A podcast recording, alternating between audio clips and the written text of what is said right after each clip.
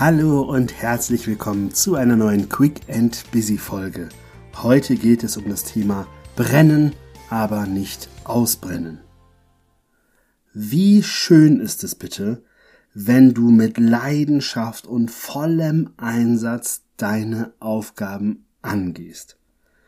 Idealerweise hast du sogar den Beruf dazu, der dir das Leuchten in die Augen bringt, wenn du deinen Job erledigen darfst. Du bist mit vollem Elan dabei, du bist mit Spaß dabei und du haust eine extra Schicht nach der anderen rein.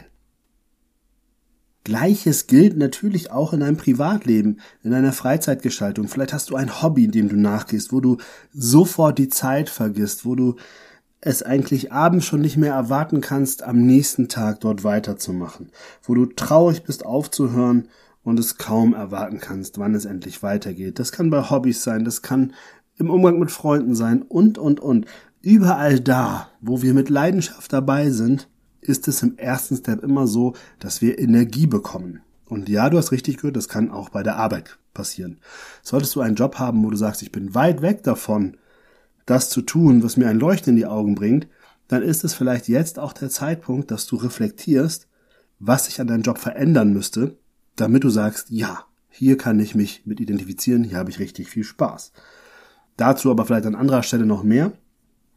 Jetzt geht es mir darum, wirklich nochmal darüber zu sprechen. Was allerdings passieren kann, ist, wenn du so brennst, wenn du mit so viel Leidenschaft dabei bist, kann das sein, dass du selber deine eigenen Warnsignale nicht hörst.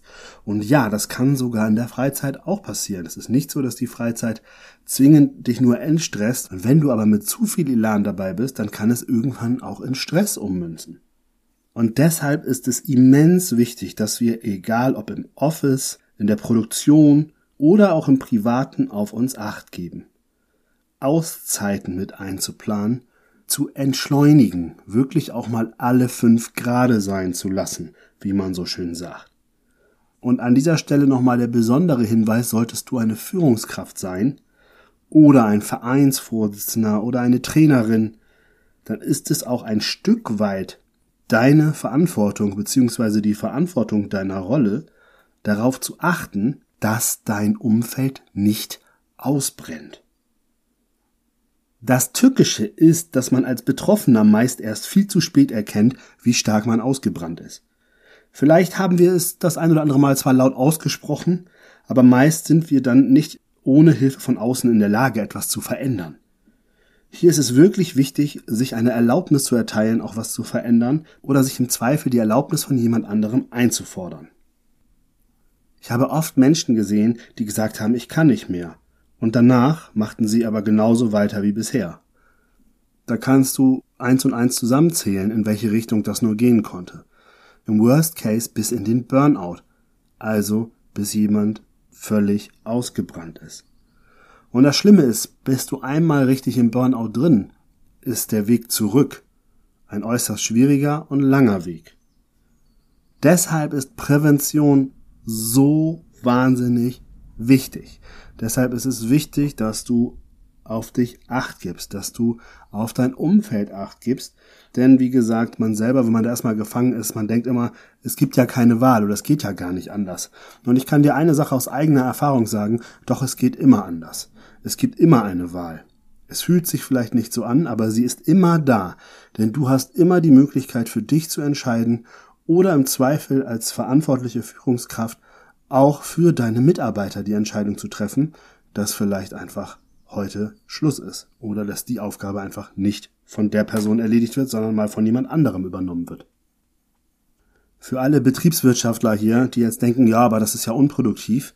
Nein, betriebswirtschaftlich ist es das absolut Entscheidende jetzt, dass du lieber die Notbremse ziehst, als jemanden in den Burnout laufen zu lassen. Weil ist die Person erstmal im Burnout drin, ist das betriebswirtschaftlich ein sehr teures Unterfangen, weil du einen langfristigen Ausfall zu vermelden hast, den du nicht ersetzen kannst kurzfristig und das ist immer teurer, als wenn dann vielleicht ein oder zwei Aufgaben mal liegen bleiben. Deswegen bitte denke nicht so kurzfristig oder mit Scheuklappen vor den Augen, sondern sei clever und erkenne, was wichtig ist im Umgang mit Menschen. Nicht zu vergessen, es ist toll, wer leistungsfähig ist. Es ist super, wenn du brennst, wenn du bereit bist, loszugehen. Du kannst für etwas brennen und dadurch wirst du auch zu einem Leuchtturm für dein Umfeld. Du wirst andere inspirieren und andere mitreißen, sie mitziehen, sie dazu bringen, auch mal 120 oder 150 Prozent zu geben. Aber bitte, macht sowas immer nur temporär. Wer dauerhaft 120 oder 150 Prozent gibt, fällt irgendwann auf einmal um.